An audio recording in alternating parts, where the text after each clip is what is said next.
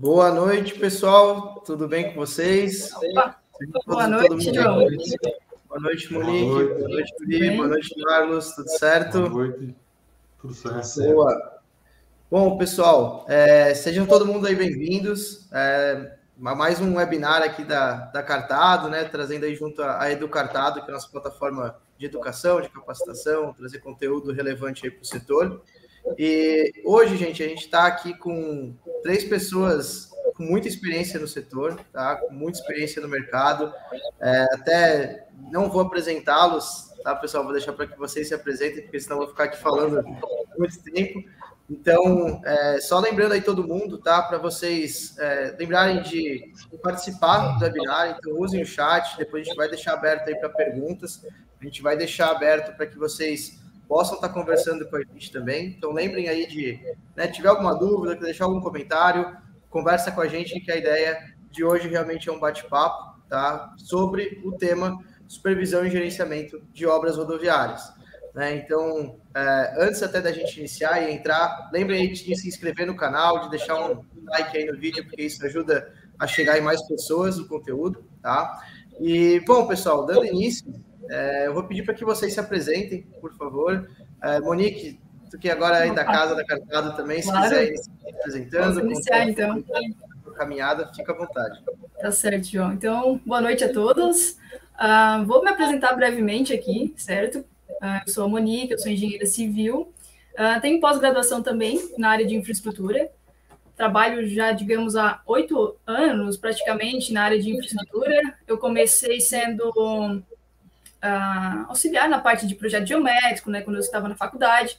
Eu fiquei dois anos nessa função, então ali eu aprendi bastante sobre conceitos, né, conceitos da engenharia, da infraestrutura, dessa parte de pavimentação, todo o projeto executivo, né, eu diria, é, consegui aprender bastante conceitos naquela época.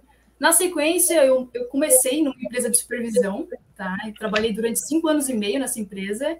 Uh, foi uma, uma, escola bem bacana, porque tive bastante experiência em obra, né, como supervisora, então, supervisão da, da BR-101 lá do Sul, né, na região de Tubarão. É, a gente iniciou na época com uma via lateral, uma implantação de via lateral, tá? Então, realmente, é, aprendi desde a terraplenagem, né, da parte de drenagem, a parte burocrática também no dia a dia da obra, é, relatório, diário de obra, controle tecnológico, ensaios, né? Na sequência, também tive alguns, alguns contatos com conservação rodoviária, tá? E por fim, até, né, na minha última experiência ali com, com a supervisora, foi com uma obra de arte especial, né? Então, uma implantação de um viaduto em concreto armado, que também é uma obra que né, ela tinha, né, mais obras especiais, tinha contenções rodoviárias, contenção em concreto armado, é, passagem inferior, né? Contenções também em terra mesh verde. Então foi uma, foi uma experiência muito bacana. Eu tive contato com bastante profissionais da, da área, né? Então toda essa parte burocrática assim foi, foi bem bem positivo, sabe? E daí recentemente eu entrei para Cartado, né, João? Agora eu faço parte aí do time da Cartado. Tecnologia também sempre foi fui sempre muito fã, sabe, de tecnologia. E ve, vejo, né, que a tecnologia é algo muito legal para a área de infraestrutura. Então, agora, no começo do ano, eu migrei para a área de, de tecnologia, juntamente com a Cartado, como CSM, tá certo? A princípio seria isso, João. Mais alguma, algum detalhe, será que tu queira adicionar? Eu acho que está tá bem explicado, Monique. Tá, Obrigado pela, pela apresentação e, mais uma vez, seja bem-vinda ao time, né? Agora, Valeu, publicamente, para o mercado todo. É, Marlos, Uri, eu sei quem de vocês aí quer, quer seguir aí na apresentação, se quiserem se apresentar. Marlos, pode ser Marlos. Pronto. Boa noite, pessoal. Boa noite, João, Monique, Uri. Obrigado pelo convite, João. É uma honra estar aqui com vocês, é, discutindo um pouco sobre essa área tão interessante da, da, engenharia. Interessante e apaixonante, né? Que a gente é um bichinho que morde a gente e a gente fica meio que viciado nessa, nessa nobre área da engenharia rodoviária, que é de consultoria né? especificamente supervisão. Bem, eu tenho 24 anos de formado, é, todos eles praticamente trabalhados na, na APP Engenharia, hoje Filtre. Agora estou começando meu voo solo né, na minha empresa. É, todas elas em obras rodoviárias, em supervisão, projeto, principalmente gerenciamento e supervisão de obras. Desde projetos CREMA, implantações da BR-101, trabalhei um pouco também. é, implantação de projetos do Banco Mundial, enfim. É uma área que eu gosto bastante, é uma área que realmente apaixona, que me apaixonei, e espero contribuir aqui hoje à noite com vocês nesse, nesse, grande, nesse, nesse grande evento. Obrigado mais uma vez pelo convite. Seria isso. A gente agradece, Marlos. Boa. Uri, se quiser se apresentar aí, fique à vontade. Rapidamente, primeiro agradecer o, o, o convite, né? Nós trabalhamos no DENIT uh, desde 2006 e receber esse convite da Cartada é uma honra, né? Participar desse, desse encontro e poder discutir algumas, alguns temas que são do nosso dia a dia na engenharia rodoviária, né? Como o Marlos e a Monique já, já falaram, né? É, eu sou um pouquinho mais velho, Marcos, eu tenho aí literalmente 30 anos de estrada, né? Me formei, agora são 31, né? Me formei em 92 e comecei a trabalhar com projetos de estradas desde, desde a minha, minha, meu último ano de graduação. Depois migrei para a de supervisão de obras e depois migrei para o DENIT, né? Então, estou no DENIT há quase 17 anos aí. Além disso, também leciono na Universidade do Sul de Santa Catarina, e faço doutorado aqui na Universidade Federal de Santa Catarina, por isso que a gente está meio atucarado aí de um monte de coisas simultâneas acontecendo na nossa vida aí, né? Mas espero poder contribuir com, com essa discussão e enriquecer um pouquinho mais esse conteúdo de engenharia rodoviária. Show. Bom, pessoal, como vocês podem ver aí, realmente a galera que está com a gente hoje conhece muito, né? Tem muita experiência aí é, no mercado, conhece bastante sobre o tema que a gente vai estar conversando hoje que é supervisão e gerenciamento de obras. E até, pessoal, é, já entrando aí um pouco no, no bate-papo, né, eu queria entender assim, por que que se, por que, que hoje existem é, contratos de supervisão e gerenciamento de obras se é, as empresas contratadas, né, as prestadoras de serviço, as empreiteiras, as construtoras, elas já precisam garantir em contrato, né, tem a parte da garantia da qualidade da obra certo? Então, vocês pudessem comentar um pouco, aí até talvez Marlos, a Monique, que já trabalharam com isso, depois Uri, né, que, que é do lado aí do DENIT, de quem contrata, qual que é a importância, né, por que, que existe a supervisão de obras? Se quiserem comentar, fiquem à vontade aí, pessoal. Certo. Posso falar um pouquinho, então? O Marlos também fica à vontade, se quiser, né, completar aí o raciocínio. Primeiro, Mas a supervisão... sempre. Ah, então tá. A supervisão, até para diferenciar do que é uma supervisão e o que é uma fiscalização, né? Acho legal é, conversar dizendo que a supervisora é uma empresa particular, né? E a fiscalização é um órgão público. Então, a supervisora ela entra nesse cenário para auxiliar a fiscalização, por até o exemplo do, do professor Uri, né? Ele foi meu professor na pós da DENIT, é uma fiscalização de obras, né? E a supervisora vem para dar subsídios, eu diria, sabe? Essa fiscalização. Uh, então, assim, qual a importância da, da, supervisão? É realmente ela estar presente ali na obra, conforme o escopo contratual dela, tá? Ela ter ali as, as demandas e o controle da obra para compartilhar isso com a fiscalização, né? Eu diria dessa forma, é o olhar da fiscalização junto à obra sendo que às vezes a fiscalização não teria esse braço completo para todas as obras de dentro do órgão, tá? Então é de extrema importância, sim, ter uma equipe de supervisão. Tanto depende, né? Depende do contrato, pode ser frente de, de ensaios de laboratório, topografia para as medições, como também equipe técnica, né? Para realizar toda a parte burocrática. Mas é essa, esse braço direito, eu diria, da fiscalização nas obras, tá certo? E o porquê ali da questão da, do controle de, como é que era a pergunta, João? Da qualidade, né? Do controle de qualidade ou do contrato Isso. de qualidade? É mais assim, né? Por que, que existe a supervisora, sendo que a gente já tem nos contratos com as empreiteiras, com as construtoras, a garantia da obra. Né? Já certo, certo. A qualidade já precisa ser garantida, né? certo. né? Seria meio que para uma validação, sabe? Uma pré-validação, eu diria. Uh, o controle da obra em si, como se fosse uma entrega da obra. Mensalmente é feito uma, algumas entregas que são remuneradas né, nas medições. Então, a supervisora faria esse papel uh, para auxiliar na fiscalização. Até, Marlos, pode comentar tua visão como supervisor também, tá? Mas veria nessa, nessa situação, né? Perfeito. É, ele, na verdade, na verdade é, eu acho que o Monique falou bem de tudo, é muito isso mesmo que ela falou.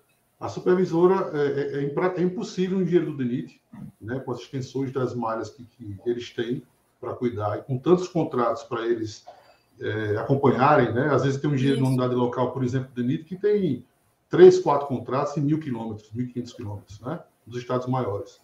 Então, é, eu acho que a supervisora, além de ser os olhos do fiscal em campo, ela tem agilidade que às vezes é necessária no serviço público. Né? Esses, esses contratos novos de crema, por exemplo, com vários produtos, que o Uri deve conhecer bem eles, que vai de projeto a ensaio, a é, levantamentos especiais com equipamentos, etc. Tal, isso agiliza muito a, a, solução e resolução de problemas do órgão público.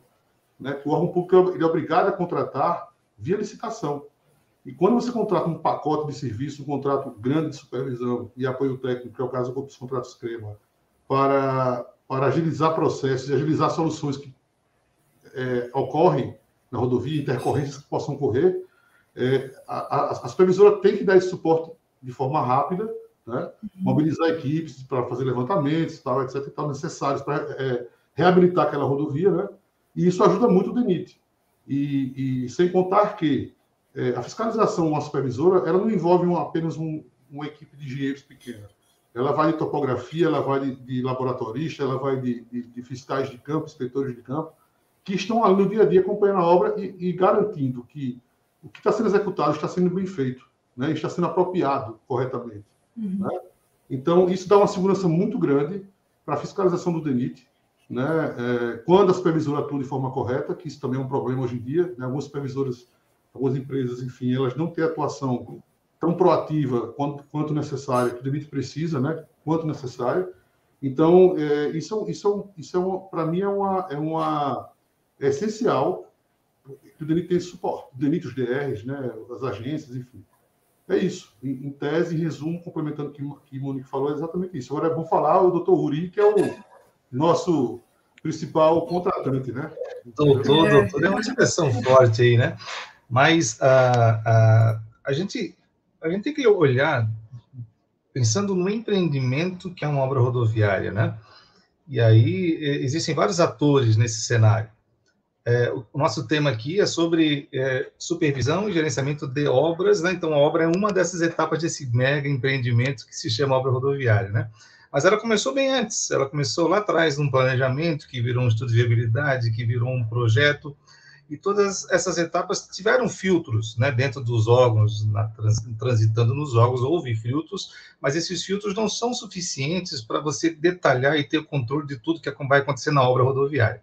Então, lá na fase de obras rodoviárias, vai entrar a, essa figura da fiscalização, que vai ser uma comissão ou um profissional, ou uma comissão de profissionais, agentes públicos designados pela administração pública para exercer esse papel de verificar se aquilo que está sendo entregue realmente atende ao que foi contratado. Aí existe uma série de documentos que vão reger esse, essas entregas. Um, um deles é o projeto de engenharia. Só que, como muito bem o Marlos pontuou e a Monique, é, a estrutura hoje dos órgãos públicos é uma estrutura enxuta. Então, não há condição técnica, estruturalmente falando, né, desse, dessa fiscalização atuar, como a Monique citou ali, validando tudo. Porque não há ferramental, não há estrutura nem de pessoal, nem de equipamentos, para a gente poder fazer isso para e passo, né, trabalhando, às vezes, 24 horas em diurnamente, né, como acontece em algumas obras rodoviárias. Isso abre esse cenário, abre esse espaço no mercado para a engenharia consultiva, que são as empresas de supervisão de obras. Tecnicamente falando, supervisão e fiscalização são equivalentes, né? Papel, o que faz, né? Se pegar no dicionário o que é supervisão, entre as tarefas está lá fiscalizar também, né? Ou seja, é você controlar, é você verificar se realmente está sendo atendido o que você está fazendo. Agora, né, a pergunta, né, João, é, a empreiteira que ganha obra rodoviária, ela assina um contrato onde ela oferece ao, ao contratante um plano de garantia de qualidade da obra. Ou seja, ela assume os riscos daquela obra. Mas a obra não é só pensar no, no, entregável do ponto de vista de durabilidade. A obra é um mega empreendimento que envolve terceiros envolve outros agentes, envolve intervenientes, e envolve a figurinha chamada projeto, que nem sempre é, é, é instantaneamente sequencial ao projeto uma obra rodoviária. Às vezes há uma defasagem temporal entre uma coisa e outra. E daí, como o Marlos pontuou, né? Quando se contrata uma supervisão, a gente contrata uma empresa de engenharia. A equipe de supervisão são profissionais alocados com instrumental de laboratório e equipamentos para atender lá diurnamente aquela obra, mas junto com eles existe a estrutura e o know-how da empresa contratada. Uma das tarefas, por exemplo, é oferecer ao contratante, que é a fiscalização, a administração pública, o entendimento do projeto. E, automaticamente, pequenas correções de curso, né? Oferecer, por exemplo, uma primitiva bem levantada, uma qualidade de, de informações geográficas, né, que possam representar a materialidade da obra. Então, é muito mais amplo o papel da supervisora nesse contexto aí, né? Isso que é bacana, né? Isso nos dá realmente uma melhora no desempenho da obra. E lembrando assim, né? Quando a gente fala em qualidade, a gente está olhando um, um dos entregáveis, né? por exemplo, um pavimento. O que é a qualidade do pavimento? A durabilidade dele ou o processo todo? E na hora que a gente olha o projeto de engenharia e olha a obra contratada com base naquele projeto, a gente tem um contrato com prazos, um cronograma físico-financeiro. Então, nós estamos, estamos falando de prazo, custo e qualidade de serviços e uma, uma empresa que ganhou aquela obra para oferecer isso, né? Ela nos deu lá um plano de garantia de qualidade. Agora, isso é atingido na fase de obras? Tem como a gente verificar se realmente isso está sendo atendido?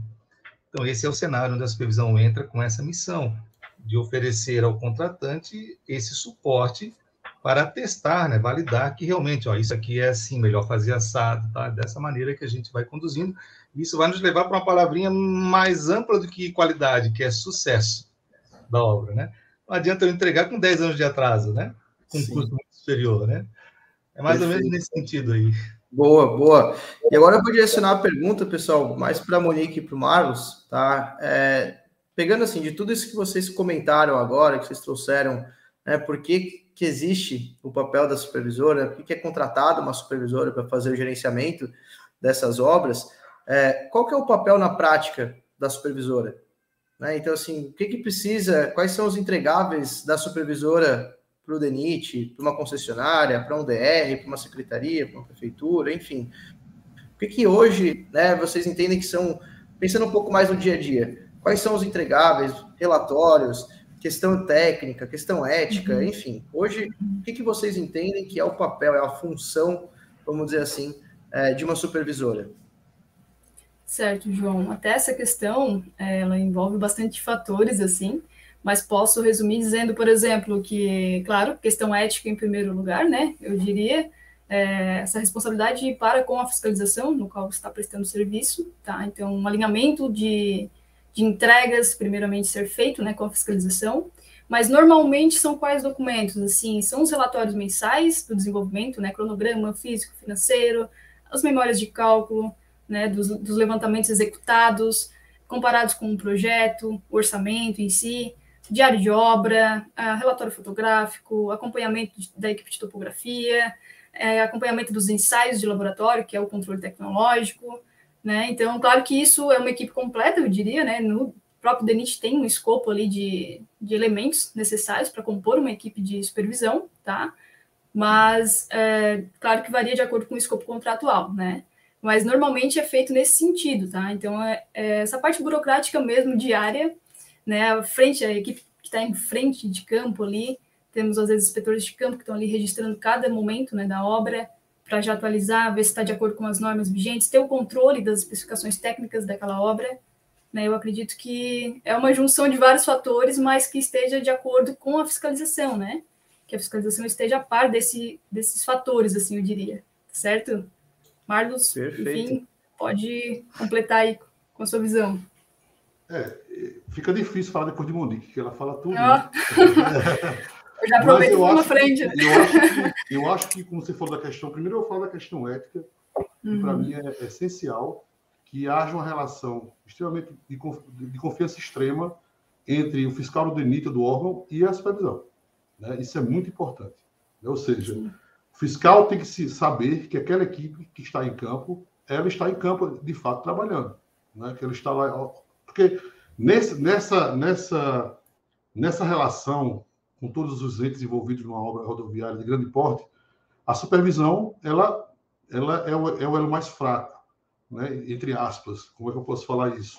Ela, ela é, é aquela que, que é a chata né? na história. Às vezes ela, ela atua de uma forma que pode ser interpretado uma forma de querer que a obra não desenvolva, né? Mas se você for tecnicamente correto, eticamente correto, e der suporte ao DENIT, eu acho que isso não é nenhum problema de você é, é, é, fazer com que as coisas saiam da melhor forma possível, e se for necessário, até da forma mais lenta possível, né? É, que, todos os cuidados sejam tomados, né? Então, eu digo a você que além desse escopo que o Monique falou muito bem posto, né, muito bem colocado, tem outras ações na obra rodoviária que demandam a ação da supervisora, como, por exemplo, ajuste de projeto. Né? Você não vai, às vezes é uma coisa urgente que você precisa fazer, e você não vai esperar a projetista mandar uma solução, você está ali no campo, precisa resolver um problema, e você tem que resolver, né? obviamente. Questões relacionadas às desapropriações também, a gente sempre apoia o DENIT né? na, na, na questão de, de... DENIT e os órgãos rodoviários, eu estou falando do DENIT em homenagem à URI, tá? Mas todos os rodoviários, a gente dá esse suporte também nessas questões de desapropriação, até interlocução com os expropriados, né? os que serão desapropriados. Né? Questões de remanejamento de rede, a gente, é comum a supervisora ir a campo com o representante da concessionária, mostrar o problema, resolver o problema, né? É, afastamento de postes, por exemplo, com a dor de cabeça, eu acho que o Mônica já passou por isso, o próprio Uri também, que é uma coisa terrível, né? É, e principalmente se antecipar os problemas. Né? Eu acho que a gente precisa se antecipar os problemas. É, como o Uri bem disse, há um delay aí, há um lapso temporal. É, às vezes é comum acontecer, é bem comum acontecer entre a elaboração do projeto e a execução da obra. Isso acontece por vários motivos. Né?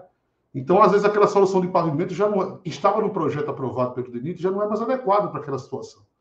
Então, você tem que estar lá, tem que ser, estudar muito, avaliar muito, ter muito conhecimento né, técnico. Eu acho que é uma, é, é uma, essa área de consultoria é uma área muito nobre da engenharia rodoviária. Né? É, Para quem quer aprender, estudar e se desenvolver como profissional, eu acho que é, é um caminho muito interessante, porque é uma área muito nobre. Eu digo isso muito a, a quem trabalha comigo como engenheiro. Né? Então, assim, é, é, se antecipar, ser proativo, é fundamental né, no trabalho do dia a dia da obra.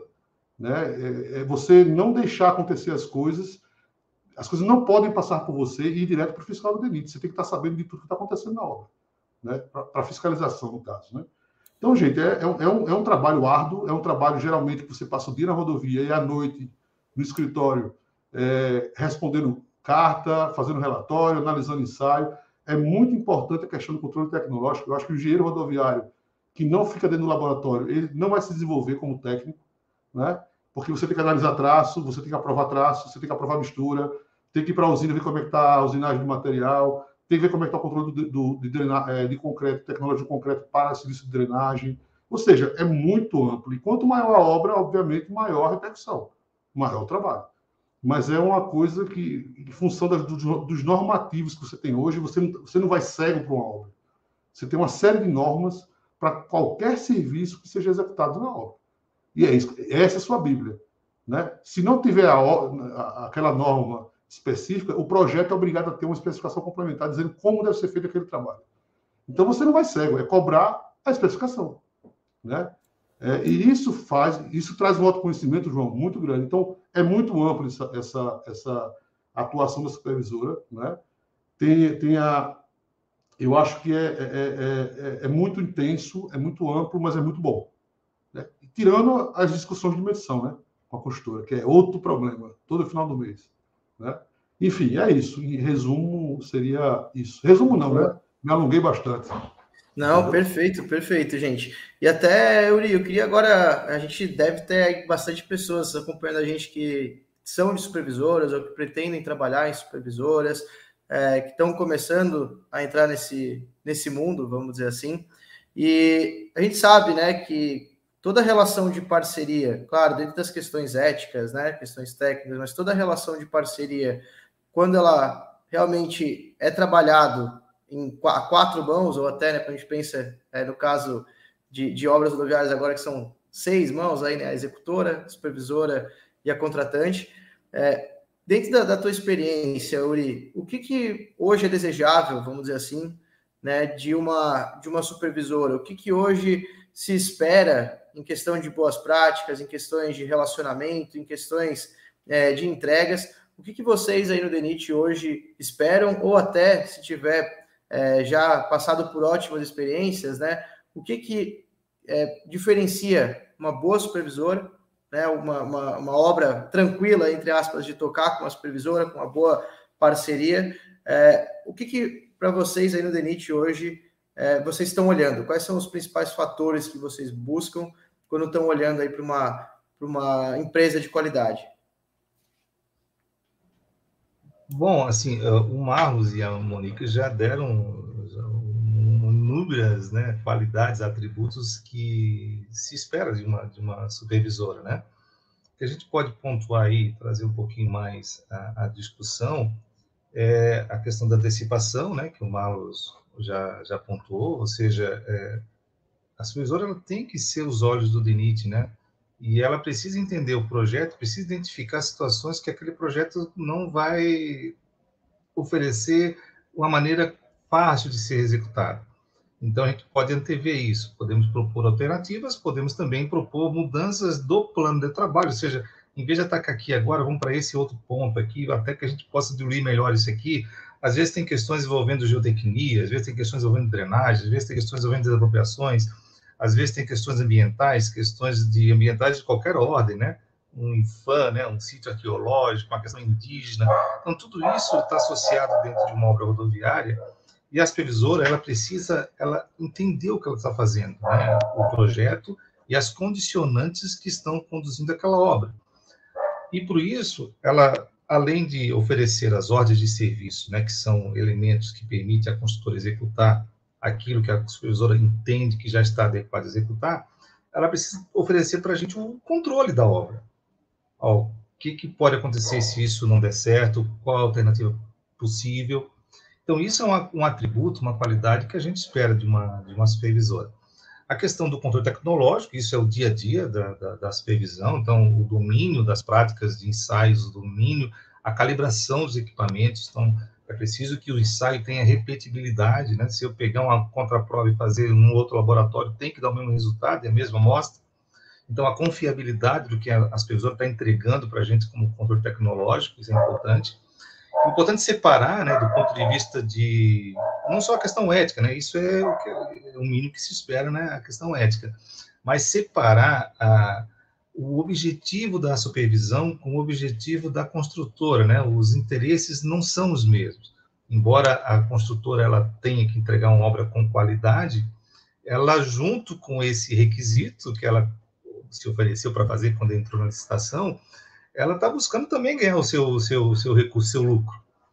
E a supervisora, ela não tem que se preocupar com isso, ela tem que se preocupar com o sucesso da obra como um empreendimento todo. Então, os interesses, eles às vezes se divergem. E a rapidez com que a empreiteira, por exemplo, quer entregar para liberar uma frente para poder produzir melhor, é um contraponto do ponto de vista tecnológico. Então, isso a gente precisa controlar. Esse controle a gente espera da supervisão de obras, né? que a gente tenha esse essa visão para que não tenha uma ruptura precoce de um aterro, porque deixamos de fazer corretamente a, o espalhamento na espessura correta por conta daquela pressa do construtor em adiantar cronograma. Então, essas, esse tipo de situação que a gente espera da supervisão, esse tipo de visão macro, esse controle de tudo que acontece na obra. E de brinde, né, de brinde é uma força de expressão, né, como a Monique já apontou também, né, junto com a supervisora vem uma série de documentos.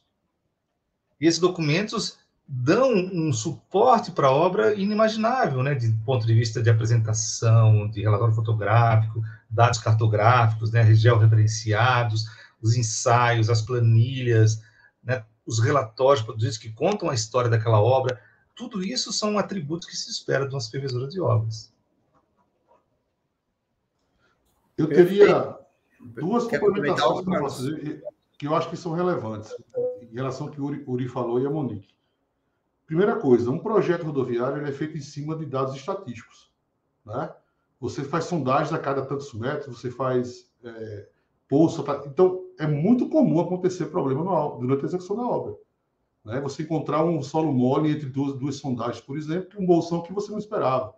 Né? Isso tem que ser devidamente registrado, devidamente justificado, Porque você tem, além do URI, você vai ter lá os órgãos de controle internos e externos do DENIT, por exemplo. Então, qualquer alteração de contrato, qualquer, qualquer aditivo ao contrato tem que ser muito bem justificado. Né?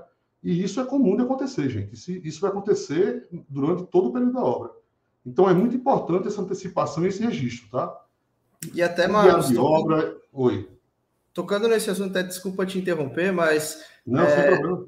Os, os, três aí comentaram bastante na questão do projeto, né? Então, assim, Sim. o projeto... Ele, eu queria entender um pouco melhor como que o projeto ele pode estar influenciando, como é que ele influencia aí na, na parte da supervisão, como é que ele influencia no andamento do contrato. Você até comentou agora, né, Marlos, na questão é, de, de algum aditivo contratual que possa existir, precisa de, de, registro fotográfico, precisa de um diário de obra bem comprovado, precisa das informações aí que você estava comentando. Até te interrompi para já puxar o gancho nessa pergunta e deixar você comentar sobre isso. Mas hoje, qual que é o, vamos dizer assim, entre aspas, o poder de influência de um projeto bem ou mal executado é, no andamento de um contrato de obra rodoviária. Total. É, o projeto, o projeto, o DENIT, ele, eu conheço o DENIT desde o DNR. Eu trabalhava com o antigo DNR que o Uri, Uri, eu acho que chegou após um pouco após. Você, você entrou no DENIT, Uri, quando? 2001? Eu entrei em 2006, mas eu trabalhava para o DNR na né? minha época de pronto. É, pronto. Então, você percebe uma evolução clara dos projetos feitos por DENIT. Tem muito erros aí? Existe muito erro, sim principalmente pela questão do prazo de execução de um projeto, que aqui no Brasil você é, contrata um projeto para ser feito em seis meses e a obra dura dez anos, né? como o Uri falou bem. Né? Quando era para ser o contrário, o projeto tem que ser muito bem estudado, muito bem detalhado, muito bem avaliado, né? E, e, e isso interfere totalmente no sucesso da obra. Isso é fato, né? Sem considerar o imponderável que ocorre, que são, em função dos dados estatísticos que o projeto é feito, né? Ele é baseado em dados estatísticos, ou seja, você não tem como mapear tudo o que acontece é, dentro, no levantamento topográfico. Por exemplo, você não pega, por exemplo, uma rede de água, que atrapalha bastante uma obra. Né? Você vai ver postes, né? uma rede de gás, você vê os, os marcos. Né? E estou falando questões assim que interferem diretamente na execução da obra. Né? Tá? É, mas o projeto é essencial para você ter sucesso, obviamente, no, no, no empreendimento rodoviário. Né? E você percebe, com, com, a tecnologia e com as normas que a gente vem desenvolvendo, junto ao IPR e os próprios órgãos também que vêm se estruturando é, em relação a, a, a, a, sua, a sua, seu corpo técnico, que os projetos estão melhorando um pouco. Estão melhorando, em relação ao que era 20 anos atrás, por exemplo. Mas, para mim, o projeto é de fundamental sucesso é, para que você tenha sucesso também durante a execução da obra. Porque aí vem o problema da execução da obra todos os intervenientes, os, os proprietários das arvendeiras que reclamam, a política eventualmente chega, né? É, enfim, são, são atores externos que interferem também muito na obra. Né? Então, um projeto redondo, bem feito, bem levantado, bem detalhado, é, um, é, é fundamental para que você tenha uma, uma, um sucesso em sua obra. Né? E, e, temporal, porque existem projetos que são feitos há, há pelo menos cinco anos Vou dar um exemplo aqui, por exemplo, da obra que eu fiscalizei, que era um projeto que foi feito em 2001, numa região bastante urbana, né? O já deve ter pego isso também, e a própria Monique, que quando você fazia a obra depois de cinco anos, seis anos, aquela, aquela configuração de desapropriação, por exemplo, aquela ocupação área lindeira da rodovia na faixa do Minas já era totalmente diferente, né? E isso atrapalha muito o andamento da obra, né? É, isso é um fator externo, obviamente, né? Então, assim, os projetos têm que ser bem feitos, é, que tem um tempo de, de elaboração para a obra é, é, mínimo possível, o menor possível, né, para que você tenha aquela condição levantada o mais rápido, o mais é, parecido com o que foi projetado. Uhum. Em tese é isso. Tá? Certo. Até com, completando, talvez, Marlos, esse, esse raciocínio, com certeza o projeto é totalmente influenciável né, perante a, a obra, a entrega da obra, o que o Marcos falou faz muito sentido. Realmente o projeto ele é feito em seis meses e a obra fica se estendendo até, né, conseguir solucionar cada detalhe que talvez não, não foi previsto devido ao tempo mesmo, né, curto prazo ali de ser elaborado aquele projeto. E até uma, uma outra ponto de vista seria o próprio limite contratual, né, da própria lei das obras públicas, né, 866, por exemplo, 8666, né, de 93, ela fala no artigo dela, 65, se eu não me engano, é, que até 25%, né? A gente tem para poder, é, enfim, reequilibrar o contrato dentro da, das normas ali. Claro que tem outros tipos de contratos, né? Não vou me aprofundar aqui, tem RDC e tudo mais, mas, digamos, de uma maneira geral, um, um projeto, um orçamento é, de, um, de, um, edital, para ser alterado, ele, só, ele tem limite para ser alterado, ele não pode ser alterado 100%. Então, quanto mais o projeto estiver fora da, da execução, né, fora do que é necessário para execução, pior fica esse limite para trabalhar, né? Porque às vezes a gente até tem essa visão do que precisa, mas não tem um limite apropriado ali para a gente poder fazer toda a mudança que é necessária, entendeu? Isso é um ponto de vista que também é, eu acho bem relevante né, na situação do próprio projeto. Quanto mais detalhado, mais próximo ao, ao prazo de execução, uh, faz total diferença. Os projetos, ainda mais, tem revisão de projeto em fase de obra, que é o RPFO, né, do DENIT, que a gente fazia no DENIT Supra até.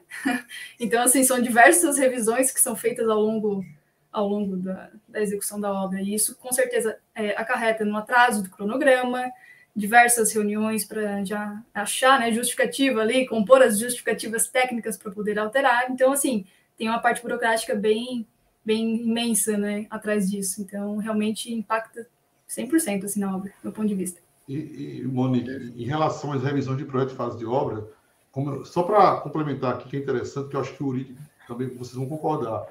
A turma tinha. A turma, o, o TCU é muito atuante nisso. Né? Quando ele vai fazer uma, uma auditoria na obra, ele quer, eu quero os relatórios mensais, eu quero o contrato da consultora, eu quero o contrato da supervisora e eu quero as medições. Uhum. Eu quero as revisões. Né? Então, não adianta, gente, querer esconder né, o que está lá na planilha. Eles vão olhar.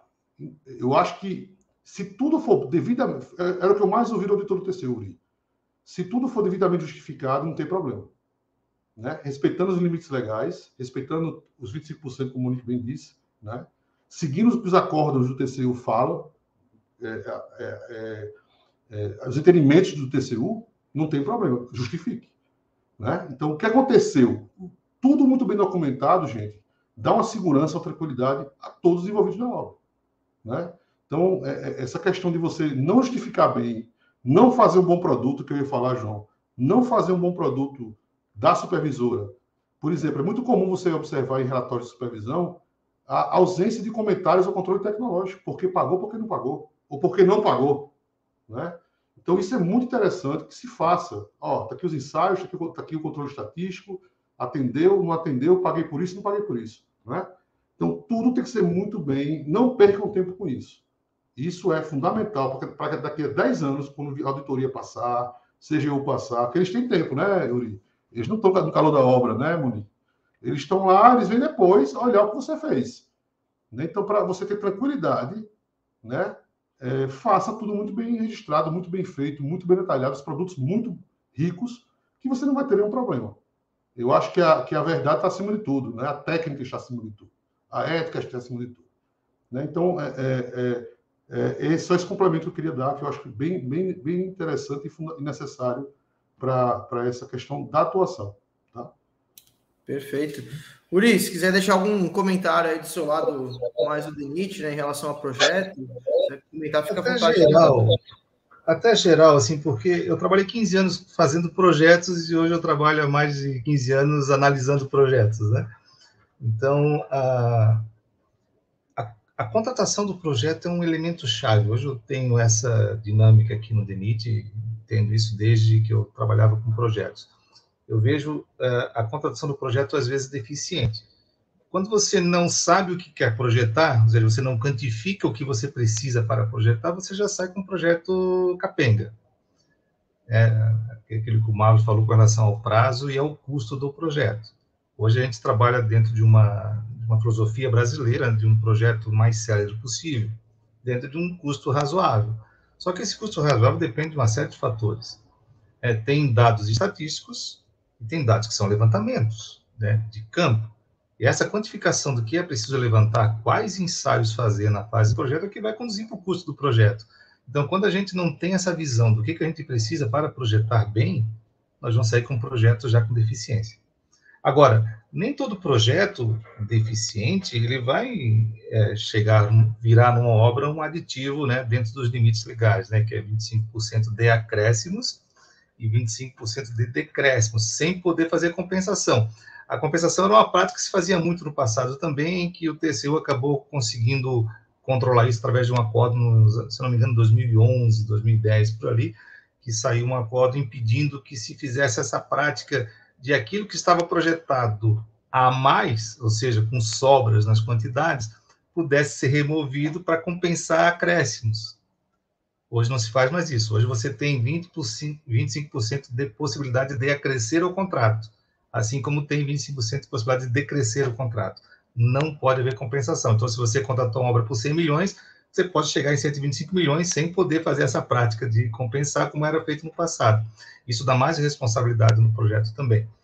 Agora, o projeto, quando ele é, é talvez assim, não detalhado ao ponto de ter controle sobre tudo, vão haver situações na obra que vão ser ajustadas na obra. Isso não quer dizer que esteja errado o projeto, quer dizer que não havia elementos suficientes para detalhar, por exemplo, a saída do dreno. Mas o dreno está correto. O que não pode é você não ter o dreno no projeto, que aí isso vai ensejar que, pô, aqui eu tenho água nesse talude e não tem dreno no projeto, é uma falha de projeto. Então nós temos que separar o erro de projeto daquilo que é incorporado na fase de obras. E existem inúmeras situações de incorporação para qualificar a obra. A defasagem temporal é uma dessas situações, que é o ajuste topográfico, o ajuste de tráfego, o ajuste dos inventários podem conduzir a um acréscimo de solução. Por exemplo, vou implantar uma via lateral que não estava prevista. Por quê? Porque a comunidade se instalou ali nesses três, quatro anos entre o projeto e a obra. Então, a gente precisa de uma via lateral que não havia previsão no projeto. O projeto errou? Não, não errou. Os elementos daquela época do projeto não eram suficientes para detalhar aquilo lá ou para prever aquilo lá. Então, tem situações que são aditivos de obras por necessidade e algumas são ajustes de projeto. Então, nem todo aditivo é maligno, né? Então, o pessoal aí, na, a gente vê muito no noticiário uma aversão ao aditivo como sendo sinônimo de corrupção. Não é. Não é. O aditivo é acréscimo de qualidade à obra, melhoramentos da obra. Talvez seja por erro de projeto, talvez seja por acréscimos na obra. Agora, o que os órgãos de controle analisam é as situações que conduzem, aí sim, ao superfaturamento. E muitas vezes o superfaturamento ele decorre de um sobrepreço no projeto. E o sobrepreço do projeto é exatamente uma falha do projeto na quantificação, na precificação, que são situações que lá gerou uma sobra de recursos naquele contrato, que na fase de obra se transforma isso numa medição indevida. Então, o cuidado, e aí a supervisora entra com, esse, com essa disposição de ajudar o órgão contratante, é impedir exatamente que você meça, faça a medição de serviços que estão sobre, com sobrepreço no projeto. É aquela situação assim que eu já ouvi muitos órgãos de controle, né? É, ou é indevido ou é superfaturado. Ou seja, você mediu algo que não deveria medir, ou você está fazendo algo que não está previsto no projeto. É, ou é erro de projeto ou é indevido. E isso a gente precisa evitar. E a supervisora tem esse poder na fase de obras de bloquear. Não, isso aqui não está no projeto, ou isso aqui está errado no projeto, a gente precisa ajustar. E esse precisa ajustar vai invocar aí uma necessidade de mudar cronograma, de gerar um aditivo em fase de obras, que é o que a gente chama de revisão de projeto em fase de obras, ou seja, o aditivo ele passa por um reprojeto, e muitos contratos de supervisão eles vão ter lá uma figura chamada consultoria, um consultor geotécnico, consultor de pavimentação, consultor de obras de artes especiais, justamente para dar o requisito de fundamentação técnica para você poder fazer acreditivo. E daí eu queria aproveitar esse gancho aqui, gente, é, que a gente falou do projeto, que complementando a pergunta anterior sobre requisitos, né, atributos da supervisora, saber escrever. Saber escrever é fundamental. Tecnicamente falando, transformar em linguagem escrita o que a gente conhece tecnicamente. Né, como, como o Marlos bem comentou lá, escreva o que você está demonstrando no conteúdo tecnológico, qual é o seu parecer sobre aqueles ensaios, né? E numa revisão de projeto, justificar o porquê que você está mudando aquele projeto é fundamental. Eu vejo muito problema nas obras má escrita do relatório de revisão. Por que ele está mexendo nesse projeto? Ah, porque não precisou fazer. Mas explica por que não precisou fazer. Ah, não, não precisou porque acabou, a gente usou outro não, não existe isso. Ou, ou é indevido ou é erro. Né? Não existe precisou. Quantifica, demonstra o problema. Se tiver que chamar a projetista a lead para a gente discutir com ela, você errou aqui e gerar uma penalização, vamos chamar, mas não pode tentar essa, esse acobertamento, essa tentativa de superficializar uma revisão de projetos, né, quando, quando decorre de uma falha no projeto de engenharia. Perfeito, gente. Acho que pô, só eu aqui aprendi demais, tá? Já com, com, essas, com essas falas de vocês. É, antes de eu ir para o próximo tema aqui, pessoal, é, só lembrando aí quem está assistindo a gente, quem está participando aí com a gente, é, lembrem de deixar suas dúvidas, tá? Deixem suas perguntas, aquilo que vocês quiserem conversar, a gente vai deixar aí uns 15 minutos ainda para conversar com vocês, tá? Mas, pessoal, é, vocês falaram bastante da questão de documentação, de é, controle das informações que estão sendo trabalhadas, né? Passar isso da melhor forma. Quanto melhor entregue o relatório para o DENIT, melhor a supervisora vai estar exercendo essa função.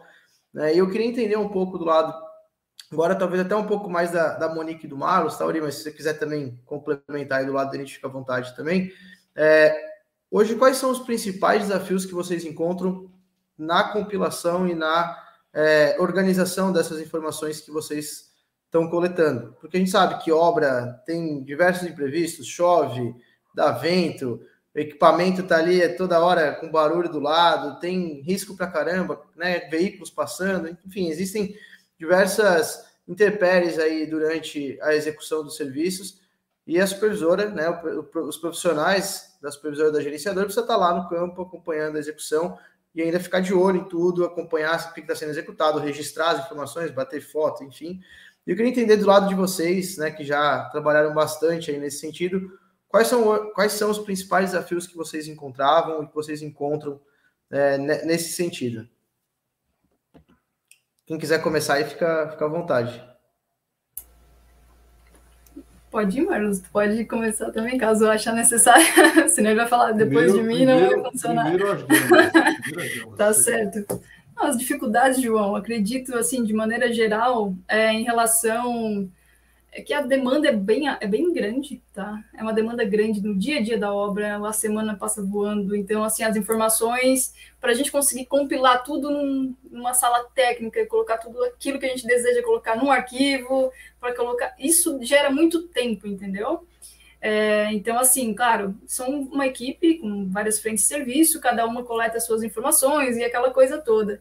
Talvez essa coleta de informações para ser algo assim mais. Uh, enfim, para ser algo mais rápido, eu diria, é um dos desafios que toda gestão acredito que tem, assim, para poder estudar e pensar uma forma de como melhorar isso internamente, para conseguir, no menor tempo possível, uh, juntar tudo que é necessário para poder entregar a fiscalização, né?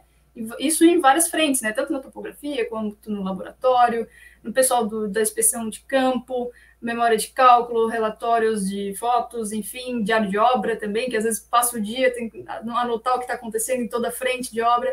Então, acho que seria mais voltado a esse, esse lado, sabe, João? Uh, Marlos, o que, você acha? Faz sentido? É, faz total sentido, Monique. A, a, a coisa ainda, em termos de supervisão de obras, a, o modo de levantamento de serviço em execução é, é ainda é muito precária, ela é manual. Manual, é? isso mesmo. É, você tem um fiscal em campo com uma pranchetinha, uhum. né, anotando qual foi o estado que foi executado, qual foi a espessura, isso vai para uma sala técnica, né, que vai ser digitado por alguém ainda, que isso chega para o engenheiro depois, nós, nós, uhum. né, como diz o um matuto, é, para a gente analisar isso, né? Então, é, é, essa precariedade ainda, isso leva a erros, obviamente. Então, se o engenheiro não for muito experiente em entender que tem uma coisa equivocada nesse levantamento, né? Porque qual, qual, era, qual, era, qual era a orientação que eu dava nas minhas equipes? A gente tem que ter nossos dados, cara. A gente não pode confiar em dados de construtora. Né? A gente tem que ter nosso dado, a gente tem que ter nosso levantamento. A gente tem que ter isso aqui muito certo, muito correto e muito redondo, né? Para que a gente vá, chegue numa, numa discussão de medição, por exemplo, e a gente, não, isso aqui não foi feito. Isso aqui não está com essa altura, isso aqui não está correto. Aí você vai juntar isso aí com o ensaio, né? É, uhum. Isso com outros elementos para você discutir uma medição. Né? Então, para você entregar um bom produto para o DENIT, para o cliente final, DR, DENIT, etc. e tal, enfim, todos os órgãos rodoviários, lembre-se, estamos trabalhando em no mínimo 50 quilômetros. Imagina uma obra de mil, um pato, por exemplo, um pato que você tem um cara com várias frentes de trabalho trabalhando ao mesmo tempo, fazendo remédio na, na, na... enfim, gente, é uma loucura, né? Mas é muito bom, tá? Tem várias coisas boas também, né? é tudo ótimo, né? Então assim, é, essa questão de você ter essa precariedade nesses levantamentos, gente, eu acho que a gente ainda está muito é, aquém do necessário é, para ter a segurança em 100%. Eu acho que a gente está aí com uma segurança de 90% se você tiver uma boa equipe. Outro problema, né? você geralmente está nos confins do Brasil. Então você tem que formar muita gente para você ter confiança naquele cara que está em campo. Então eu sempre preferi formar técnicos. Hoje tem escolas de estrada em quase todo o Brasil, né? espalhado aí, esses IFs, que eu prefiro formar um técnico do zero do que pegar um técnico já. É, é, eu estou falando em relação ao acompanhamento de campo, né? Tá? Laboratório é, é, bom ter um bom laboratorista. Isso é fato. É um bom topógrafo. Mas um fiscal de campo, um inspetor de campo, é melhor você formar e orientar do que você pegar um cara já cansado pelo tempo, né? Então há uma dificuldade também mão de obra, tá, João? Eu acho que você também passa por isso, né? De você encontrar aquela equipe. Eu, eu, eu, eu costumava trocar muito minha equipe, ou até encontrar a equipe porque eu estava achando que estava trabalhando da forma correta. Isso é fato, né? Então, assim, além dessa questão precária de levantamento de dados e essa, e essa produção na sala técnica, né, Monique? Quando não tem outros fatores, eu estou falando no dia a dia da obra, mas imagine aí, ó, eu preciso de local os postes, eu quero cadastro amanhã dos postes. E você entra com vários serviços é, é, é, que não estavam previstos naquela tua programação, porque há uma pressa do início também do cliente, né? Então, assim, é, é, a sala técnica é o coração, é o pulmão do supervisor. Você tem que ter uma boa sala técnica, né? porque é ela que vai mandar devolver para campo, volte lá para verificar, né? É, que dê bom suporte ao engenheiro, ao residente, ao supervisor, enfim, ao, aos que estão lá dando sua cara ao DENIT. Né? Então, eu acho que é a grande dificuldade é essa, é essa ainda precariedade nesse levantamento de dados de campo que chegam para o escritório. É porque é muito, tudo muito dinâmico, muito dinâmico, né? É isso. Até um outro ponto, Marcos, que você falou e é muito importante é em questão da medição. É, a supervisora ter a própria medição. Isso é uma coisa que a gente sempre zelava também. É, nossa, ia 500 vezes em campo revisar se fosse necessário, mas a importância da supervisora ter a sua medição, né? E, e ter aqueles dados ali levantados pela equipe, né, filtrados ali pela gestão, mas que sim, no final do mês, o que prevalece né, na equipe da supervisora, eu acredito que é realmente a medição ali completa com os seus próprios dados? Até para poder é, ter argumentos suficientes, né, para poder jogar isso para frente, assim. Então, só ressaltando o teu ponto de vista, que é o coração da supervisão, no final do mês, com certeza é o resultado da medição. Eu digo, né? eu digo que a supervisão de obra rodoviária, ela é um, ela é um estresse só, é uma, é uma eterna TPM. Não, é, é, entendeu? mas ela piora muito do dia 20 ao dia 10 do outro mês. Porque depois de você brigar com a construtora, pela brigar entre aspas, tá, gente? Não é. Depois de você discutir a medição, você tem que entregar o seu produto depois. Sim. Né? Que tem que Vai ser ter que organizar as informações, você... padronização. Não, para entregar toda, o seu né? relatório. Ou seja, do dia 20 ao dia 10 de, de, to, de todos os meses, é, é, você tem, um, você tem uma, uma vida agitada. Né? Sem considerar o quê? possíveis revisões de projeto, fase de obra, uhum. né? reuniões com o DENIT, reuniões com comunidades, reunião com, com Câmara Municipal, né? De, de, que às vezes quer, o político quer chamar lá o DENIT para explicar obras, se você estiver passando uma travessia urbana.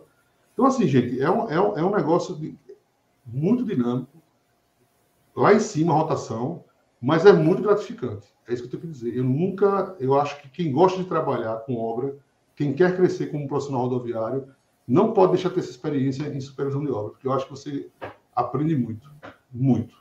Né? É isso. Muito bom, gente. É, pessoal, a gente já está chegando aqui no, no tempo final, tá? Mas é, antes de passar aí para o pessoal trazer as perguntas também no comentário, é, eu queria deixar uma pergunta um pouco mais aberta, mas vou direcionar primeiro para o Uri, que é, acabou não, não falando muito aí nesse, nesse finalzinho. Mas até aqui na, na cartada a gente traz essa, essa proposta de estar é, tá digitalizando e facilitando essa compilação das informações. Né? E a gente sempre tenta movimentar essa questão e levantar essa bandeira é, da informação de fato é, das obras, né? seja da obra, seja da supervisão, seja para a construtora, para a supervisora, para o órgão, enfim. E eu queria entender, Yuri, do teu lado, é, do lado do DENIT também, é, quanto que é, melhora, vamos dizer assim, a análise de vocês, né, de uma obra, quanto que facilita o trabalho de vocês é, no acompanhamento dos contratos que vocês têm, ou até né, na, nas previsões, nos planejamentos futuros é, de, orça, de, de, orçamento de novas obras, de buscar onde que vai ter que estar é, tá colocando algum tipo de empenho, onde vai ter que estar tá colocando um aditivo, o quanto que ter essas informações centralizadas, ter essas informações organizadas no tempo hábil, né, de forma correta, o quanto que isso de fato ajuda vocês, ou se não ajuda, né, pode também acontecer isso, mas eu queria entender quanto que isso pode estar melhorando o trabalho aí é, do DENIT, e depois, Marlos e Monique, se vocês quiserem deixar uma palavra final também, assim, como que vocês enxergam a importância de ter uma estrutura de informações, né? o Marlos até comentou que a sala técnica aí, o, o pulmão, o coração, agora não, não recordo exatamente a, qual órgão que você usou, Marlos. Os dois. os dois. Os dois, né? É, que a sala técnica realmente é, é, bem, é muito importante para garantir que essa informação ela esteja é, não só organizada, mas principalmente que ela seja confiável, né? que ela seja verídica, que tenha é, verdade naquela informação. Mas, Uri, se você quiser comentar aí, trazer um pouco da sua visão em relação a essa, essa questão das informações em si, é, e aí depois a gente passa para o pessoal e vamos aí encaminhando já para o final do webinar. Já capaz falando tudo já aí, né? é, o, o, o, mundo é tecnológico, né? Nós estamos falando aí nesses 30 anos que eu tenho de, de estradas, eu comecei no papel canson, a fazer geometria de estradas, né? A topografia vinha na caderneta, teodolito e nível, né? Com baliza e mira. Né? Depois passamos aí para estação total, hoje já temos aí GPS de alta precisão, né? com drone, você faz topografia com drone. É, então, a, a, o mundo é tecnológico. Os, os, projetos, quando eu comecei a trabalhar com projeto, era digitado, máquina de datilografar, errou, arranca a folha, digita de novo, né? Então, você escrevia à mão e datilografava. Hoje você tem arquivos. Então, hoje você tem softwares. A tecnologia, ela exige rapidez, ela dá rapidez, ela oferece rapidez. E a gente precisa, portanto, como acartado, né, que é um, uma, uma proposta de tecnologia, é que a informação que está sendo repassada por um órgão público, ou até mesmo para a obra, ela tenha credibilidade, ela seja uma informação confiável ela represente realmente o que está acontecendo. É, um, por exemplo, uma medição, né? Na hora que você utiliza um cartado, por exemplo, para referenciar um marco quilométrico, a gente espera que realmente estejamos falando daquele ponto. E daí, a, aquilo que chega, seja num supra da vida, que é um sistema de supervisão de obra, seja um sistema online ou, ou, ou mesmo um relatório impresso, mas a informação que chega ali, você consiga conversar com a foto que representa aquele serviço que foi feito, você consiga conversar com a medição, com a memória de cálculo da medição, e você consiga encontrar essa informação no campo, né? Se eu quiser saber onde é que está esse pano de fresagem, eu olho a foto, eu olho a memória de cálculo, eu olho o cartado, vou lá no campo, está aqui. Então, isso que a gente precisa, confiabilidade.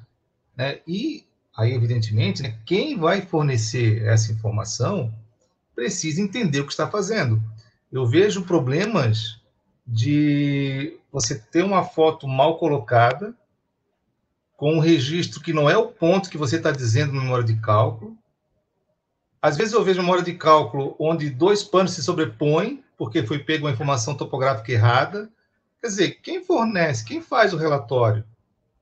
Né? A informação, é, a tecnologia existe para nos dar rapidez, celeridade qualidade de informação mas é preciso que a gente saiba mexer com a ferramenta, né?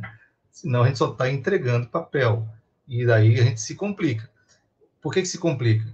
Porque se o fiscal não vê, se acima do fiscal existe uma equipe dentro de um órgão público que também faz análise, também não vê, vai que um órgão de controle vê. E daí é o que eu falo para as empresas que eu fiscalizo aqui, né? Por isso que eu exijo muito o, que a documentação seja correta. Às vezes eu tiro de medição por falta de precisão da informação. Você, ou você me produz a informação correta, ou eu não vou medir isso aqui. Porque eu não quero lá na frente, daqui a 10 anos, como o Marcos falou, né, uma auditoria vir aqui e não encontrar essa informação lá no campo. Porque se eu abro uma medição eu mostro a memória de cálculo, a foto não demonstra o que eu estou medindo, o cara vai no campo e não acha o que, tá, o que eu estou medindo, eu que sou mentiroso. Eu, o fiscal, não vi, ou a supervisora não viu. Então, é isso que a gente espera de uma supervisão, né? E a qualidade da informação, e por isso toda tecnologia é bem-vinda quando ela se sabe usar ela, né? E se usa a nosso favor. É o que eu sempre falo para as empresas que eu fiscalizo também. Não me tragam fotos que demonstram o contrário do que vocês estão medindo. Né? Ou não me tragam fotos que te deem falta de confiança na qualidade do produto que você está entregando. Né? Se eu ver, por exemplo, uma execução em dia de chuva, esquece, isso aqui não vai nem entrar na medição. Eu vejo isso em relatório. O cara fez um pano de pavimentação e está lá a foto mostrando tudo molhado da chuva. Inadmissível isso. Eu não conheço a, a foto à prova d'água, né, Uri? Eu vi fotos já em relatório de um pano de fresagem, a empreiteira fazendo com regador a pintura ligação. Isso não existe. E está no relatório da supervisora. Eu já vi foto de rolo compactador com a chapa danificada, rolando. Quer dizer, como é que você me, me apresenta uma foto dessa aqui, cara? Né? Então, é, é, esse tipo de informação e, que a gente... E isso traz, né, Uri? Isso traz a, a, a famosa desconfiança e incômodo à fiscalização. Né? Claro, é isso que os órgãos né? de controle fazem. Porque é, é, quando a gente fala de informação, vou dar um exemplo aqui, né? O Google Earth. Eu já tive um caso aqui que eu fui questionado por órgão de controle de uma medição no, no mês que começou a pandemia, março de 2020 veio um decreto do governador para tudo, ninguém trabalha, só que a roçada não parou. Eu continuei fazendo roçada. Aí medimos a roçada e não tinha foto. Que, que, o, que, que o empreiteiro fez, né? Desavisadamente, pegou uma foto de outro relatório anterior e botou na, naquele relatório daquele mês. Veio a auditoria seis meses depois e pegou. E a supervisora não viu, eu não vi. Cara, como é que eu vou saber de uma foto oito meses antes? mas o auditor viu. O que, que o auditor pensou? Ah, tá mentindo, não foi feito o serviço. Como é que eu consegui provar que eu fiz o serviço, que eu paguei certo? Claro que eu acompanhei o serviço, né? Só não tinha prova da foto. Google Earth. Peguei a data de março de 2020 no Google Earth. Graças a Deus tinha um carrinho ali do Google Earth. Mostrou o roçador lá, com o equipamento da empreiteira. Dia 20 de março de 2020. Essa foto me salvou. Senão eu, eu, eu ia ser hoje, está sendo jogado, ah, o cara que mediu sem ver, ou fez errado. Quer dizer, não basta a gente dizer que o serviço foi feito, a gente tem que provar que foi feito. E para isso a gente tem que usar a tecnologia a nosso favor. Muito bom, muito bom. É, gente, é, acho que a gente já passou aqui do, do, horário, mas Marlos e Monique, fiquem à vontade também para comentar Não, essa questão. Eu, eu, acho, eu acho que Uri, João, foi perfeito a tecnologia ela é uma ferramenta, tá? E essa ferramenta por trás ainda tem que ter um homem. Em nosso caso específico de supervisão e gerenciamento, mais ainda, né? Obviamente que a engenharia e tecnologia ela vai, ela está ela, tá, ela tá entrando no funil e estão se aproximando de uma forma muito rápida, né? Mas isso não dá ao, ao, ao, ainda o direito ao engenheiro, supervisor, por exemplo, de não analisar aquele dado que está sendo enviado né? Porque em papel cabe tudo, né? É, é, você tem que interpretar os dados que foram obtidos apenas de, de forma mais rápida, né? É, é, é isso que tem na cabeça do engenheiro rodoviário, né? Ele não vai fazer o trabalho por você. O, o, o, equipamento não vai fazer o trabalho por você. Eu tenho uma experiência fantástica com a Cartag, que pode ser um assunto de outra, de outra conversa, né? em que a gente fez um levantamento numa rodovia, Uri, lá em 2008, feito na trena, direitinho, medido, com topografia, e eu precisava atualizar esse, esse levantamento, e eu forneci os dados para a Cartada, né, que me forneceu o sistema deles, e foi isso é extremamente interessante, porque a gente conseguiu atualizar de forma rápida a, a, a, o trabalho. Foi um trabalho elogiadíssimo pelo Banco Mundial, que era um cadastro de rodovia, né? Mas eu usei a ferramenta com base em dados que eu tinha que eram sólidos, que foram bem levantados. Então, a gente não pode acreditar em tudo que vem, porque a tecnologia está ali. A gente tem que questionar os dados que são levantados, né? para evitar exatamente que é, insucesso aconteça. É só esse comentário que eu para dizer. Não, perfeito. Até só para concluir mesmo, essa questão da tecnologia, eu acredito que ela traz principalmente a otimização do tempo, né? Que é uma ferramenta, como ambos já destacaram. Mas claro que tem que ter a pessoa, enfim, o responsável para interpretar esses dados e aí sim, né, selecionar, escolher o que, que faz sentido, o que, que não faz. Mas realmente a otimização de tempo, o pessoal de campo, essa sincronização de campo direto com a sala técnica, isso é fantástico, tanto fotos quanto é, coordenadas geográficas, informações, quantidades. Então, no momento que isso, é, imagina, até então, né, a nossa experiência foi manual, então isso até trazer para a sala técnica, até passar isso a limpo, até organizar isso gera muito tempo. Então, a tecnologia, eu acredito que ela é essa ferramenta que traz uma otimização de tempo e uma assertividade, né, das quantidades, pois já são preenchidas ali na hora e fica já salvo. Então, isso realmente faz bastante sentido na nossa área, né? Eu vejo isso como uma, uma ferramenta muito positiva, assim, sabe? Por exemplo, vou dar um exemplo para você. Medição de solo mole. Né? Medição de remoção de solo mole. Sim.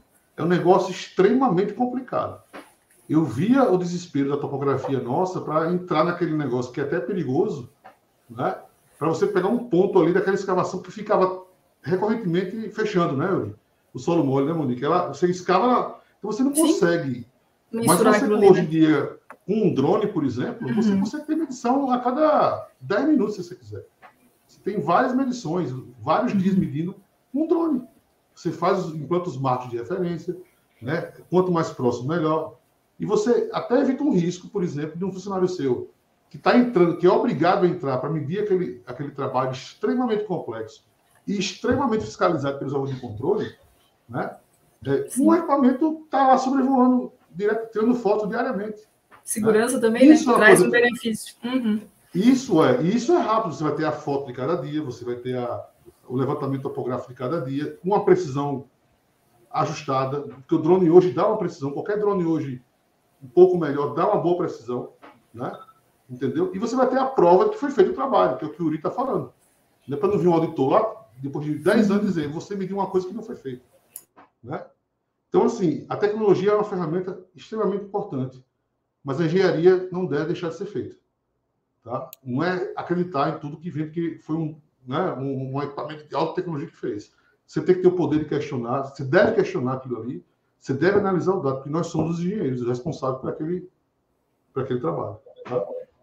Por isso que a gente tem, eu, eu sempre peço para nas medições que tem esses casos, ou Marlos, é, plano B, plano B. Pô, se você vai remover, você vai colocar algo no lugar. Então, você vai cubar na origem lá. Então, cuba na origem que você vai colocar no lugar. E se você estiver removendo e levando para botar fora, você vai cubar os caminhões também. Então, nós vamos controlar de todos os pontos aí, né? Uma topografia aqui na cava, vamos ver o que, que nós saiu de bota fora, o que, que entrou de material de areia para preenchimento. Ou seja, vamos se cercar de informações, tem que ser próximo, né? Não precisa bater 100%. Mas quando você está dentro de uma lógica que está que tá convergindo, nos dá mais segurança de fazer aquela leitura topográfica que às vezes é deficitária, mas assim, é, o máximo de informações possíveis, né? Quando eu trabalho com fresagem, a gente vai olhar sempre isso também. Vamos olhar quantos caminhões de carga chegaram.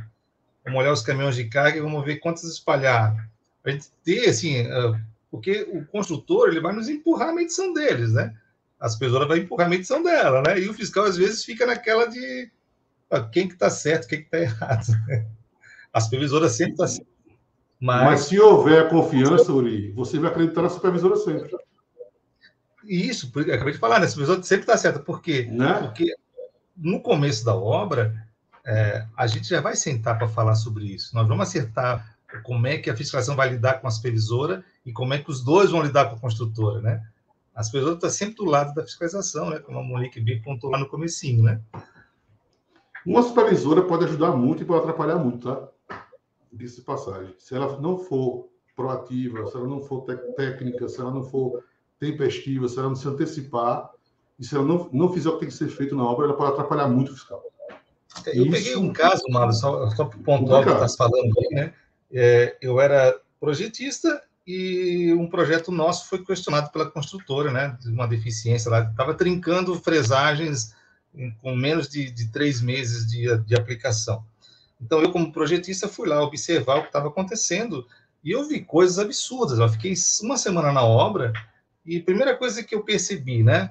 É, espera secar o pavimento, você vai ver defeitos incipientes. Então, comecei a perceber bicheira no pavimento. O bicheira no revestimento significa falha, falha na granometria. Aí eu pedi para ver os ensaios de granometria. E eu descobri uma falha na curva, na peneira baixa. Cadê a supervisora que não viu isso? Só esse meu comentário lá para defender o projeto, mostrei uma falha da supervisora, demitiu o engenheiro da supervisora. Depois, percebi panos trincados na emenda. Pano que trinca na emenda é pano com massa fria. A massa está fria. Cadê a temperatura? Não temos. Problema da supervisora de novo. Ou seja, desqualifiquei a denúncia de projeto ruim para uma denúncia de, olha, problema aqui na supervisão. Entendeu? Por isso que a gente, o Marcos Não, tem razão. Assim. E, Uri, e, e tem outra coisa. Se você tem um problema de traço, imagine o resto. Exato, né? exato. Imagine controle de usinagem, controle de material, controle de execução, de rolagem de temperatura. Né? Defeitos aparentes. Imagine o resto. Não, Defeitos imagine aparentes. o resto. Se você partiu com traço problemático e foi aprovado pela supervisão, gente, a supervisão faz parte do, do processo de, da obra. Ela é consultada é, é, é, é sempre pelo DENIT, porque ela, ela acha daquele traço, se passa, se não passa. Você tem que botar lá e dizer, eu estou de acordo, eu concordo ou não concordo, né? É, é, dizer não é muito difícil, mas você vai ter que saber dizer não. E a especificação né? ela tem um controle diário na usina. Um dos controles tem. é a granometria. Quer dizer, as Sim. pessoas estão fazendo o ensaio e não está vendo o ensaio. Não. Não está entendendo o que está fazendo. O engenheiro residente tem que ter o um laboratório nas costas dele. Ele tem que estar tá ouvindo se o laboratório está produzindo, se está fazendo um rompimento de corpo de prova, se está é, é, fazendo o CBR adequadamente. Você tem que ver, se, você tem que estar lá dentro do seu laboratório, porque isso é que vai lhe dar confiança de medir ou não medir. Né? Eu digo muito, Yuri, o seguinte: quando acaba a terraplanagem, você dá uma, você dá uma respirada na obra, né? Porque o grande problema é a terraplanagem, cara. Para mim, obra é o mais chato. Né? Só não é mais chato, chato que restauração de, de, de, de pontes, de viaduto. Que é aquela medição milimétrica, né? Mas terraplanagem é um problema sério, cara. É, quando você tem camada de areia drenante, quando você tem solo mole, quando você tem aterro, quando você tem corte, quando é jazidas que nunca estão no local do que o projeto indica, é raro né, acontecer isso, que você tem que fazer uma, uma, uma revisão de projeto, é a pior parte da obra para mim. O resto é visível. E o que é visível é mais fácil de você mensurar e você acompanhar. Entenda que eu estou falando visível é o seguinte: você vai lá e faz um furo e vê a espessura no pavimento. Você vai lá e faz uma esclerometria no, no meio fio que você está achando meio mal feito ou que não está atingindo a, a, a, resistência. Né? Você não paga porque você não está alinhado, não está bem, bem acabado, enfim. Você está vendo agora o imponderável que você já mediu, cara, um volume é muito complicado. Você tem que estar tá muito atento à obra. E não se engane, se vocês estão achando que a obra é feita igual a Hot Wheels, que cada um vai montando um pedacinho, vai... não. A costura vai tocar 10, 10 frentes vai endoidar você mesmo. Né? E você tem que estar com a equipe muito bem planejada. Então, basicamente, era isso que eu queria dizer também. Tá, Show. Pessoal, eu vou trazer aqui uh, os comentários, tá? Eu sei que o papo está muito bom aí, realmente. É, eu deixei, deixei vocês conversarem, que eu sempre aprendo aí com, com vocês. Mas até eu queria trazer aqui um, um comentário que a, a Wanda Zaveri, Zaveri é, trouxe, né? É, acho que foi até lá no momento que a gente estava conversando sobre o de projetos. Ela trouxe aí que os custos do projeto são inversamente proporcionais aos custos da obra. Quanto maior a economia com projetos, maiores os problemas da, de obra. Né? Então, acho que é, vocês comentaram bastante já sobre, sobre essa questão, né? Acho que foi mais um comentário aí da Wanda. Então, Wanda, obrigado aí por, por compartilhar também e, e participar aí da conversa com a gente. É, acho que a gente tem mais, mais um comentário aqui. É, do Elioenai Silva. É, ele diz aí, né? creio que temos que treinar os fiscais a utilizar as ferramentas tecnológicas a nosso favor, se preocupando sim com a qualidade da obra e coletando os dados necessários para a sala técnica. Né? Então é, é bem naquela linha que, que o Marlos trouxe. Né? Então, assim, hoje realmente a ferramenta, é, a tecnologia, né, a ferramenta que for, ela vai ser só mais um utensílio de trabalho para o pessoal, mas de fato, é, quanto mais a gente utiliza isso com a questão técnica, com a qualidade que já é trabalhado antes, melhor o resultado. Né? Então a gente, a gente não, não adianta querer pegar é, um trabalho que não está sendo feito da forma adequada e trazer para a tecnologia achando que ele vai ser trabalhado da forma, vai ser realizado da forma adequada só porque está usando a tecnologia. Né? Então, realmente, a tecnologia sempre vai estar a nosso favor para nos ajudar. E obrigado por terem participado também aí, Elioinai e Wanda. Tá?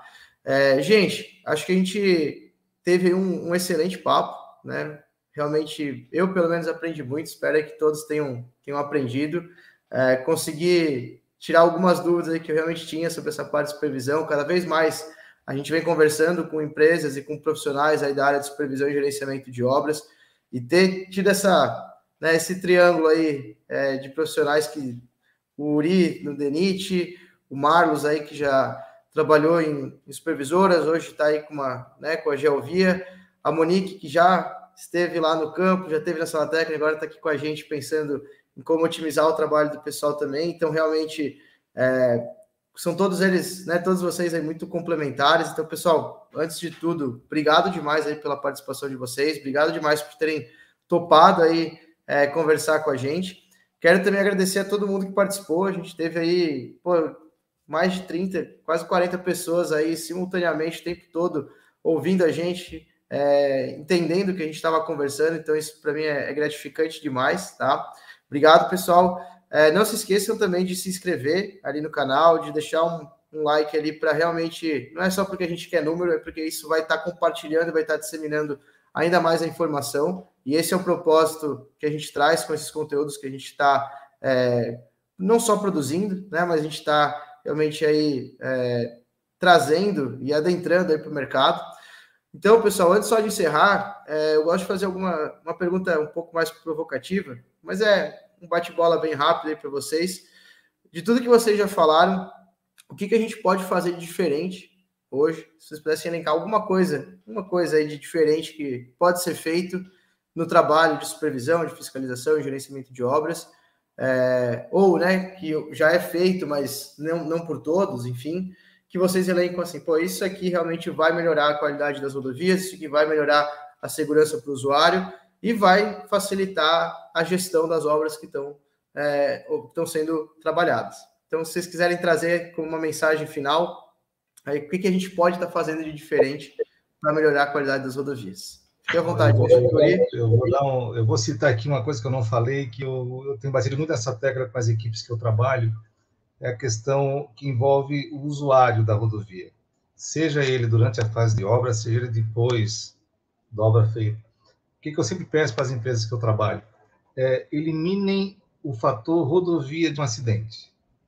É, se houve um sinistro, houve um acidente, que não tenha como um dos parâmetros de análise da causa um problema na rodovia, uma placa mal colocada ou a ausência de uma placa, um buraco na via ou óleo na pista ou, ou vegetação que encobriu uma curva ou uma falha na drenagem ou um buraco no pavimento, ou seja, eliminem o fator rodovia de um acidente.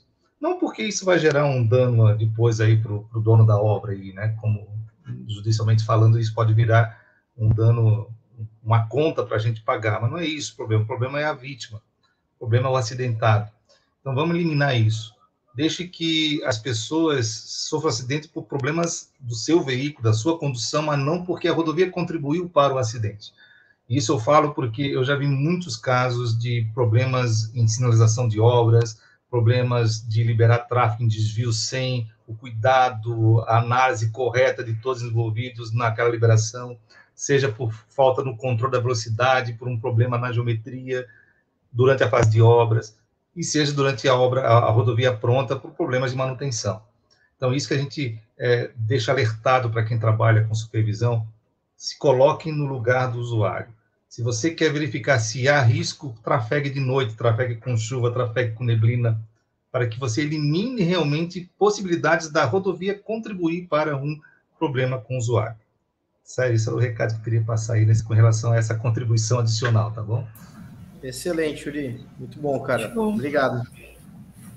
É, enfim, o que o Uri falou faz muito sentido, né? Então, é, eu acredito que é um dos principais pilares, com certeza, tá? E talvez só mesmo para agregar nesse final aqui do, do, webinar, seria mesmo trazer a questão da pressa da, da execução em si. Eu acho que isso é um. Tentar minimizar a pressa da entrega, entendeu? Porque tem alguns serviços, sim, que existem prazos, né? A gente tem prazo para entregar, todo mundo está ali naquela loucura do dia a dia mas tem pressa ali que não vale a pena, é só para refazer serviço normalmente, né?